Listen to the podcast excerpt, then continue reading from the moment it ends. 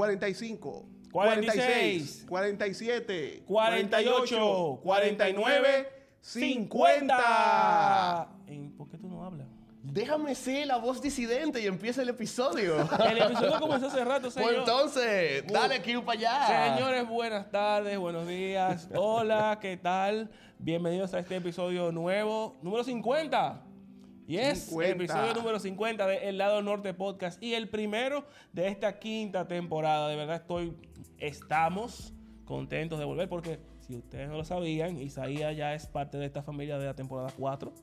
Y hoy tengo un Ay, invitado. pues de- de la 1, ok. tú estás desde la 1, pero tú estás fijo aquí en pantalla y a la gente para que te vea Ah, desde bueno, ahora. bueno, bueno. Y tenemos un invitado de lujo que ya estuvo con nosotros. Él es Gabriel López de The Local Rook Dog Show, quien estuvo con nosotros en la temporada 4. Gabriel, ¿qué es lo que? es? Todo bien, gracias a Dios. Feliz de estar aquí celebrando un milestone contigo. No es todo el mundo que llega al episodio 50. No es todo el mundo que, que tiene una trayectoria en un podcast eh, que, que está creciendo. Esto es simplemente el inicio. Y date el apoyo. eh. Esto, es, esto es impensable. Así que gracias por tenerme de vuelta aquí. Chévere, chévere, gracias, gracias, de verdad que sí por aceptar. Y vamos al mambo, señores, vamos a entrar en materia. Chicos, para ustedes, ¿qué es la ansiedad? ¿Quiere una definición técnica o una definición? La definición tuya y después tú de la técnica. Ok. Ah, no puedo. Dale, tuyo. varón. La ansiedad básicamente es un trastorno.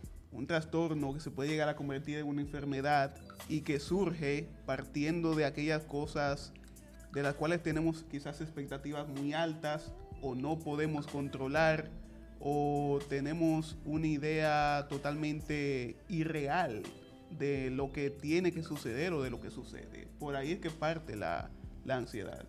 Y por aquí. Mira, definición de la ansiedad ha cambiado mucho a través del tiempo, ya que yo tengo la, tengo la experiencia de ser paciente psicológico por ansiedad.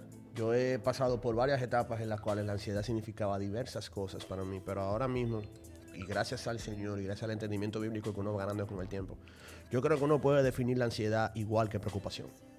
Y ojo, no quiero ser insensible ante las las experiencias que tienen las personas con la ansiedad.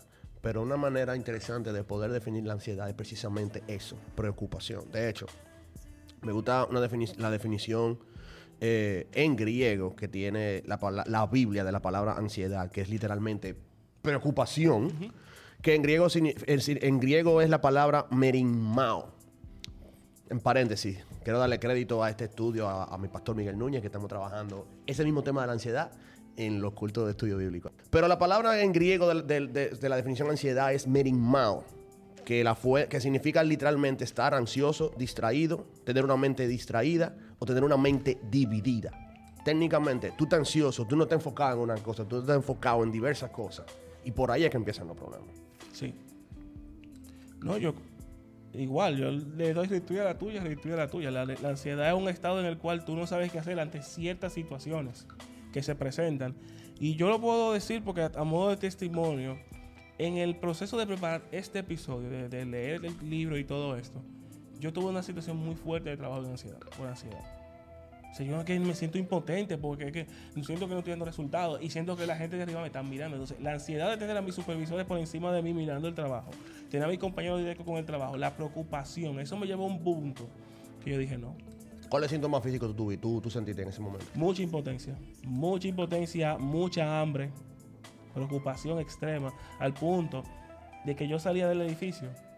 de- yo- cuando tomaba el ascensor, yo bajaba, yo arrancaba a llorar en el ascensor porque yo decía que yo no puedo. Mm. Tú tienes una te tengo aquí una listica de los síntomas físicos de la ansiedad. Te la, te la tiro. Dale. Aquí la, aquí la gente pudiese hacer un, un checklist con ellos mismos para ver qué tal ellos pueden estar eh, eh, eh, ni- nivelando la ansiedad. Tomen nota. Tomen nota. Y la lista comienza de esta manera. Dificultad para tragar, mareos, boca seca, taquicardia, fatiga, dolor de cabeza, migraña, incapacidad para concentrarse, irritabilidad, dolores musculares, tensión muscular, náusea, respiración rápida, dificultad para respirar, sudoración y temblores. Una listica corta. eh, son efectos fisiológicos de la, de la ansiedad en hombres casados. Eso también se puede, vamos a decir, eh, Extrapolar. extrapolar a disfunción eréctil, eh, eh, eh, eyaculación precoz, etcétera, etcétera, etcétera. De, descenso de testosterona, todo ese tipo de cosas. Los, esos síntomas mentales emocionales se, se ven primero en lo físico y es una Sí. buena manera de, de uno poder entender, vamos a decir, entre comillas, que conste, no se automediquen, pero automedicarse o, o, o- o auto hacer un, un auto, eh, eh, una autoevaluación de que yo tengo esto, quizá yo esté pasando por esto. Ahora, la, la gran pregunta del millón es, ¿qué voy a hacer después de que yo me doy cuenta que estoy pasando por todo esto? Sí, pero hay una cosa. Uno en el momento no sabe porque tú no le quieres poner el nombre de la ansiedad. Tú pre- prefieres llamarlo el nombre bonito, preocupación, no estoy preocupado, me tiene esto. Porque eh, ya cuando tú le pones el nombre de ansiedad, la gente puede o cogerlo a chercha o pasa lo que tú mencionas, que mira, vete, automedícate. Pero pa- tiende a pasar más el que lo cogen a chercha. Ay, pues tú estás ansioso por todo, la ansiedad no. Porque ahora se cualquieriza la ansiedad y no, la ansiedad es algo real. La ansiedad es algo que pasa, que. Pero como le, como le vuelvo y le menciono, la gente tiende a cualquierizarlo. Yo tengo un punto de vista opuesto al tuyo, pero quiero saber tu opinión. Yo quiero, sí, porque él no habla. No, no. eh, Estoy asustado contigo. De hecho, yo, yo estaba pensando y que, que muchos de esos síntomas se parecen al COVID, que hace mucha gente, en vez de COVID, lo que tuvo fue ansiedad. Bárbaro. Porque se, se parecen muchos síntomas. Y, y justamente el tema del COVID generó mucha ansiedad, por lo que va de la mano de una u otra forma. Mis amigos conspiranoicos, Que derivó en el fear of missing out, en el FOMO, que estuve a- al supermercado a comprar, a comprar papel de baño y no aparecía. Uy, muchacho. pero el FOMO, el FOMO del papel de baño, eso es lo de menos, viejo. O sea, eso es lo de menos. O sea, después Todo de. lo que vino después. Eso fue una locura. Pero en fin, no estamos hablando de eso aquí. No estamos hablando de eso, pero espérense. eh. El caso es, señores, que yo traje estas definiciones y qué bueno estoy en materia, pero yo quiero que ustedes me respondan. ¿Por qué ustedes creen que este autor, en su lista de pecados respetables, incluyó la ansiedad, más allá del hecho de que es algo que para muchos de nosotros, el colectivo, no lo vemos como pecado? Pero quiero comenzar contigo. Por la falta de fe puede ser, por la falta de confianza en Dios, y hay algo por ahí de lo que vamos a tratar en breve. Pero, Ay. pero quizás el mismo tema de querer controlarlo todo, lo cual nos puede llevar a, un estado hasta de, no sé si de narcisismo, de soberbia, cosas que se salen de nuestras manos y cuando no encontramos una solución para eso, entonces ahí vienen los ataques de, de ansiedad que puede llegar a ser algo complicadísimo a, a nivel, a nivel de salud. Sí. Y lo digo porque yo toqué ese tema justamente en el antivirus, de la depresión y de la ansiedad. Cómo van de la mano, cómo se origina, cuáles son esos síntomas, perfectamente bien explicado por Gabriel. Y simplemente por la falta de confianza, a lo mejor, en Dios, se puede generar eso. Voy contigo. ¿Y tú qué dices a eso? Yo pongo tres statements con respecto a eso. Vienen statement. La preocupación es futurista, la preocupación es especulativa, la preocupación es destructiva. Abundo en eso más adelante. Ok, perfecto. Yo, para mí, en el trajín de este tiempo, de estos últimos años, más allá y mucho antes del COVID, uno de los temas que más se toca dentro de las iglesias es la preocupación. No se preocupen por nada, no, por- no se preocupen, no tengan paz. Eh, la Biblia menciona mucho eso. Hace mención en varios versículos a lo largo, unos temas. En el mundo tendréis aflicciones, pero confía yo he vencido al mundo. O sea que es un tema de conversación recurrente, el de no preocuparnos. Pero ¿qué es lo que pasa? Yo no quiero llevarlo a que sea la pandemia la única causante, pero que uno siempre estamos viviendo una vida muy acelerada. Previo a la pandemia, vivíamos una vida muy acelerada. Nosotros somos los millennials, loco. No hay generación más ansiosa que nosotros ahora Ah, mismo. eso sí es verdad. Sí, eso sí es verdad. Pero como quiera que sea, ya ahora hay que buscar la manera de que la gente tenga paz. De que la ya la narrativa de los muchos predicadores ha cambiado. Tengan paz. Suelten. Pero no es solamente la narrativa, es porque hay una necesidad, como tú bien dijiste. Somos una generación que se preocupa, que es ansiosa por nada. Ojo, paréntesis, yo les recomiendo ese libro de Max Lucado, Ansiosos por nada. Miren, Señores, pero si, El si nos vamos al sentido común, o sea, vamos a agarrar etimológicamente la misma palabra preocupación. sí. Son dos, son dos bases. Pre, antes de, Ujú. ocuparse. Tú te estás, o tú te estás ocupando antes de que pasen las cosas. Exacto. Ahí está. Entonces, vamos a poner las cosas como son. Ujú, Ponla. ¿Me va a dar permiso tan, tan temprano? Dale, que tú eres, tú eres grande en eso ya. y tú- ya, tú. No, no, señores, no. Quiero, quiero entrar con este tema con muchas gracias porque todos hemos pasado por eso. Sí. Pero el punto es un tema clave, que es que todo se basa en qué nosotros creemos de Dios. Yo creo que como cristianos está demostrado que por más que nosotros vayamos a la iglesia, levantemos la mano y cantemos y, y repitamos todas las canciones de Hilson y toda la vaina, nosotros no creemos en Dios tanto como nosotros decimos que creemos. ¿Por qué? Te lo voy a poner de esta Se manera. acabó ya. no Porque creer en Vete Dios, parando, vete parando. creer en Dios significa creer en su carácter. Creer en su carácter significa creer en sus promesas. Por lo tanto, si tú no crees en tu carácter, tú estás diciendo, si tú no crees en sus promesas, tú estás diciendo el carácter de Dios no es válido. Por lo tanto, él miente. Lo cual es una mentira de por sí. Entonces, vámonos al versículo clave sobre la preocupación. Mateo 6. Mateo 6, de- de- del 22, 23 en adelante, o del 25 en adelante, que dice que Cristo en el Sermón del Monte, casi acabando el Sermón del Monte, lo dice claro. No se preocupen por nada. Miren, miren las flores. Se visten bien, son bonitas. Tú, tú te la quieres cortar y meterla en, en un, en un jarro con agua. Al otro día se marchitan. Y ni Salomón, el hombre más rico del mundo en su momento, el hombre con más mujeres, el hombre con más cuarto, el hombre con más riqueza, no se vistió como una de ellas. Nunca en la vida. Y me encanta cómo Cristo dice, señores, los paganos, los no creyentes, se desesperan tanto por todas esas cosas. ¿Qué van a comer? ¿Qué van a vestir? ¿Qué van a, a tener? ¿Con, ¿Dónde van a vivir? Y el Señor, su Padre, sabe que ustedes necesitan todas esas cosas. Entonces, ¿por qué ustedes se están preocupando? Entonces, vamos a hacer otra vez método científico, observación. Si nosotros nos estamos preocupando de esa manera, negando el carácter de Dios, no creyendo en su promesa, preocupándonos por las cosas que los que no, cre- eh, los que no creen en el Señor se están preocupando, técnicamente nosotros estamos viviendo un ateísmo práctico, loco. Uy, Un ateísmo práctico. Interesante ese término. Ateísmo práctico. Episodio nuevo para ti, en el futuro. En el futuro. Claro. Bueno. Señores, estamos viviendo un ateísmo práctico. Yo estoy, yo, yo estoy cantando los domingos, ay no, que que lo otro, pero cuando pasan los problemas yo me estoy matando, que no me puedo dormir, porque yo no estoy creyendo que el Señor puede suplirme todas mis necesidades. Entonces, ¿de qué te vale tú eh, adorar y, y subir to- to- to- to- todos los stories con todos los posts de tu pastor favorito en Instagram? A mí no me importa que tú subas todo tu disparate cristiano en Instagram.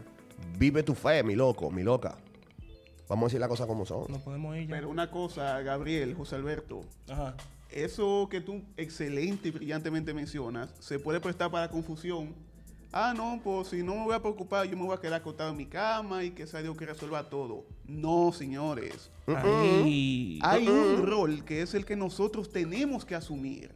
Ujú. Hay otro rol que es el principal, que es el que le corresponde a Dios. ¿Cuál es la misión de nosotros? Conocer qué es lo que nosotros debemos hacer y qué es lo que debemos dejar que Dios haga cuando Él considere que tiene que hacerlo, como Él considere que tiene que hacerlo y confiando en que Él lo hará, entonces nosotros soltar esa preocupación. Porque los extremos son malos. En este caso los extremos pueden ser complicados porque tú te sofocas más de la cuenta y no va a pasar nada. Pues entonces tú te quedas de brazos cruzados y tampoco va a pasar nada. Se trata de balance, de equilibrio. ¿Qué, ti- qué le corresponde a Dios? ¿Y qué Dios me va a poner a mí para que yo haga según lo que me corresponda? Técnicamente tú me estás diciendo a mí que hay cristianos que creen en la ley del mínimo esfuerzo. O del esfuerzo nulo. O me voy más lejos, como siempre. ¿Será que ellos han convertido Dios tiene control en un mantra? Yo, sí y no. Sí. Eso que tú Sí dijiste, y no. eso- eso- sí eh, y no. lo Es un mantra. él, Exactamente, técnicamente es un mantra. Pero yo, yo, esta es mi posición. Yo creo que sí es un mantra y no, no un mantra al mismo tiempo. Sí, porque es una realidad. Dios tiene el control. Dios es soberano sobre todas las cosas. Dios es omnipotente, omnisciente, omnipresente. Dios todo lo ve, está por encima del tiempo. Exacto. Eso nadie se lo va a quitar. Eso nadie Eso se lo va a quitar. O sea, Exactamente. eh, si, si tú estás escuchándome y tú estás poniendo en duda los, los atributos de Dios, ve a tu pastor y pide que, que- que te predique el evangelio otra vez. No se cuestionan los atributos de Dios. Es una realidad. Pero cuando tenemos este mantra de que como que todo va a estar bien, todo va a estar bien, o sea, nos vamos incluso hasta evangelio de la prosperidad en un sentido. ¿Tú me entiendes? De que Dios tiene el control, pero Dios no va a ir a la oficina por ti a, a buscar cheque de la Exacto. quincena. Dios no va a enamorar a tu esposa cuando tu trabajo, servirla y, y protegerla. Dios no va a criar a tus hijos. Dios no es el que va a dejar de, de- de decir mentiras para crecer en santidad. Eres tú. Dios no te va a elegir pareja a ti. Dios no va a elegir Claro. pareja por ti, es a ti que te toca. Señores, nosotros nos hemos convertido en, en creyente cobarde, loco. Tenemos tantos miedos de tomar riesgos, tantos miedos de equivocarnos, que precisamente ese mismo miedo a equivocarnos es lo que genera ansiedad. El miedo al fracaso. Miedo al fracaso. Pero es que el fracaso es normal, porque tú o eres exitoso o fracasas. Una de las dos va a pasar. Pero no hemos enseñado la cultura de que el fracaso es parte del comienzo del éxito. Eso no se ha enseñado. Por eso es que se le tiene tanto miedo. No, dinero no, fácil, yo tengo, lo, lo busco, busco. No. Dinero fácil, todo el mundo quiere dinero extremo. fácil, todo el mundo quiere... Señores, no. No, pero que hay un extremo. Ese, está ese punto, pero hay otro que se menciona mucho en conferencias, que te dicen, el éxito es como una línea de vida.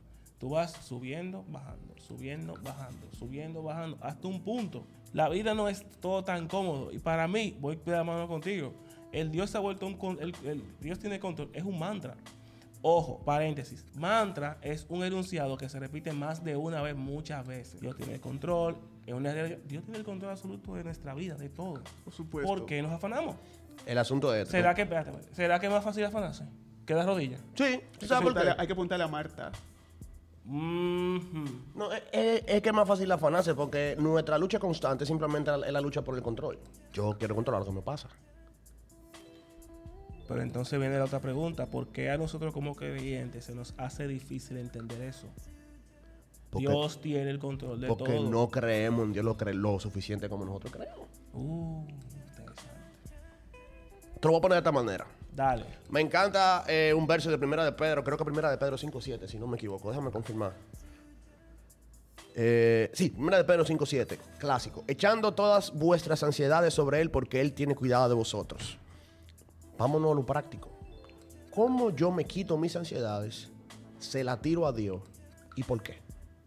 ¿Cómo yo lo hago y por qué? ¿Cómo? Orando. Presentándole al Señor. ¿Por qué? Porque El yo- mismo verso te lo está diciendo. Él tiene cuidado de nosotros. Y hay que echársela porque Él tiene cuidado de nosotros. Ahora, nosotros creemos que Él tiene cuidado de nosotros. Es una pregunta interesante. Ahí es que está la clave de todo. Ahí es que está el punto.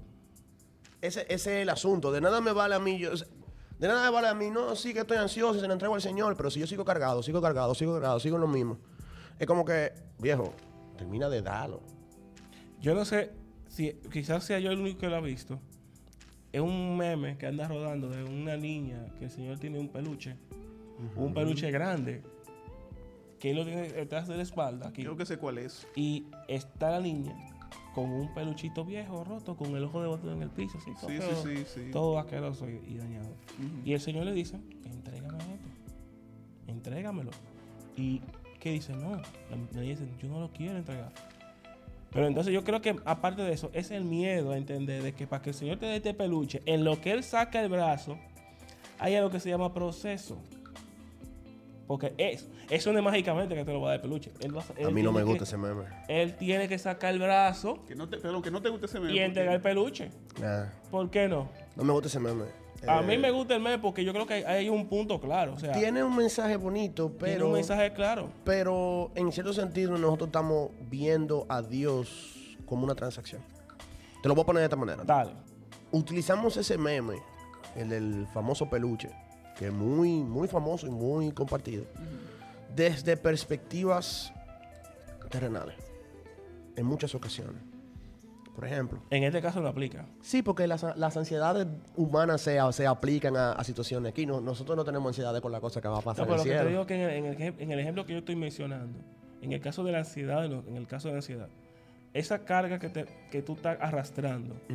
Dios te dice, entrégamela, que yo te voy a dar algo mejor.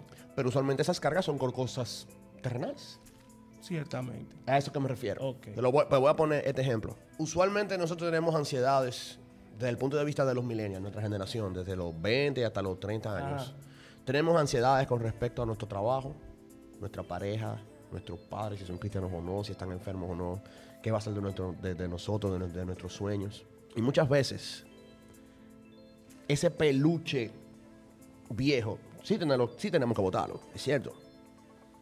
Pero hay muchas veces que lo mejor que el Señor nos puede dar no es un peluche más grande, sino también, sino más bien ningún peluche.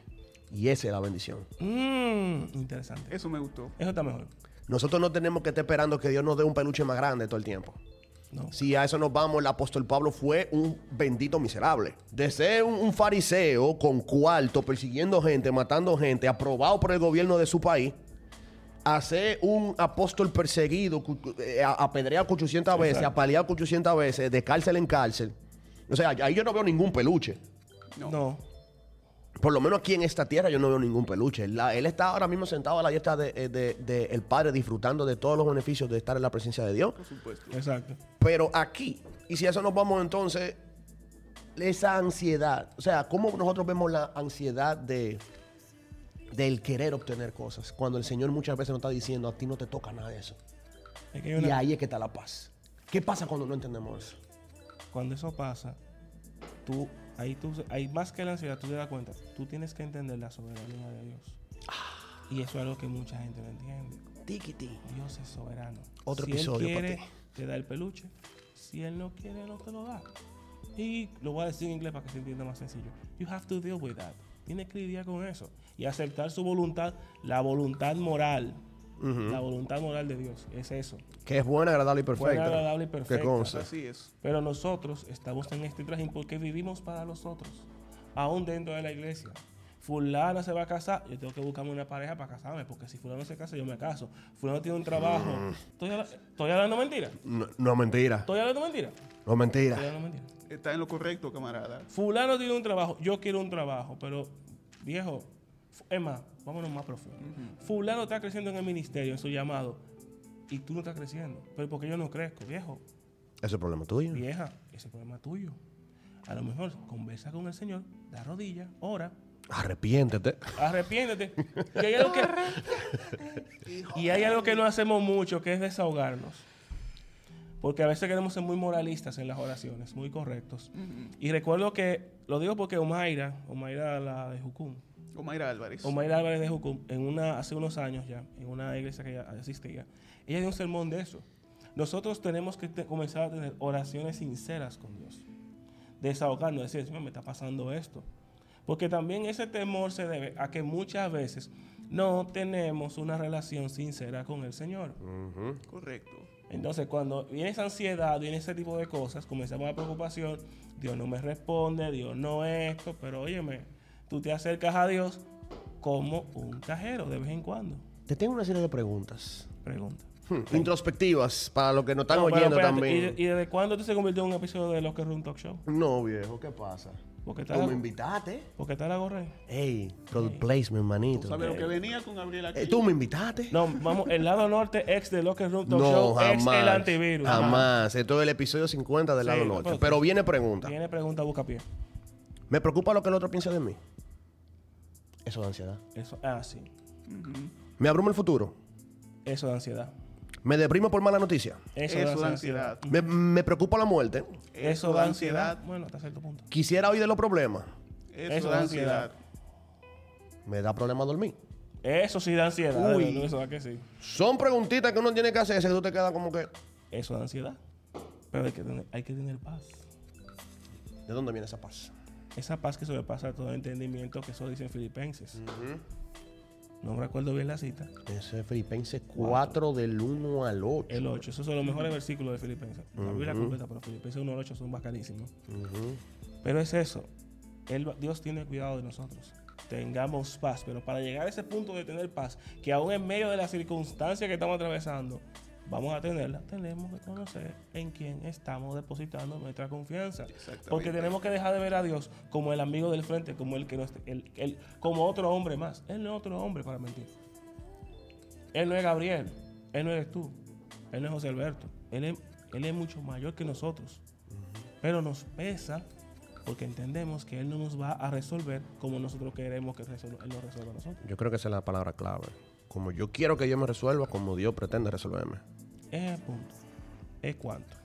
La mejor manera de que la ansiedad no que se elimine por completo, sino que por lo menos se reduzca en esa parte, Ajá. es dejando de mirar al lado, dejando de mirar al vecino, dejando de mirar cuánto está creciendo fulano con su ministerio, cuántas parejas se están casando antes que yo, siendo más jóvenes o teniendo menos tiempo en el evangelio, O metiendo la pata. o metiendo la pata, dejar de mirar hacia el lado y como los caballos, tener siempre la vista al frente al frente y al cielo, hacia arriba y hacia adelante. Porque de esa manera es como Dios va a tratar directamente con nosotros. A ti no te tiene que importar cómo Dios trate con los demás. A ti no te tiene que importar qué tanto esté o no esté creciendo tal o cual persona.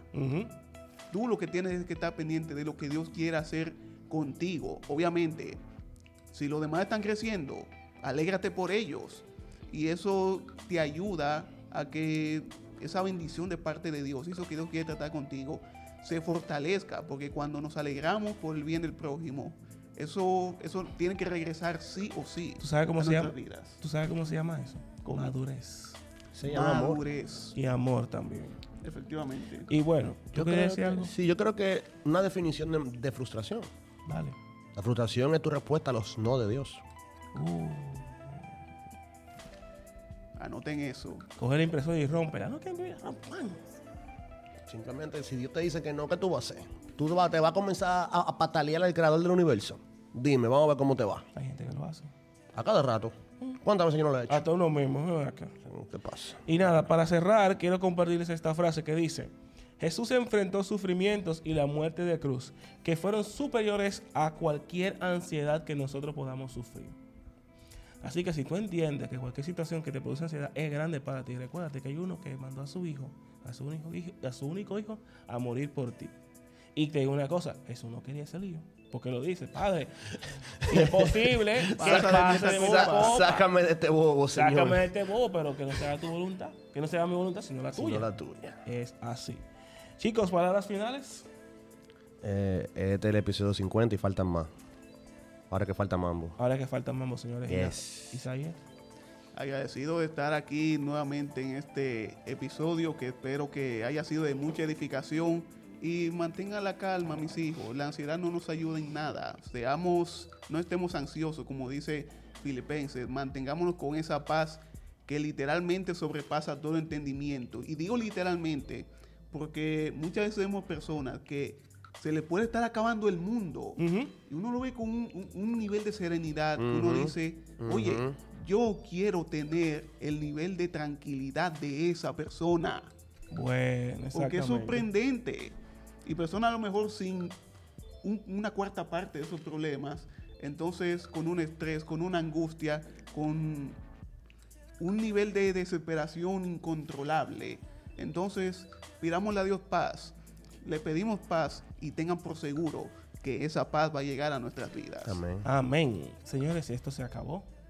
Gracias a Gabriel e Isaías por estar aquí junto conmigo en este episodio 50 de 50 episodes. 50. Iba a decir las 50 sombras de aquel gente, pero no, no. no, no, no, no, no. Nos vemos en el próximo episodio. Bye.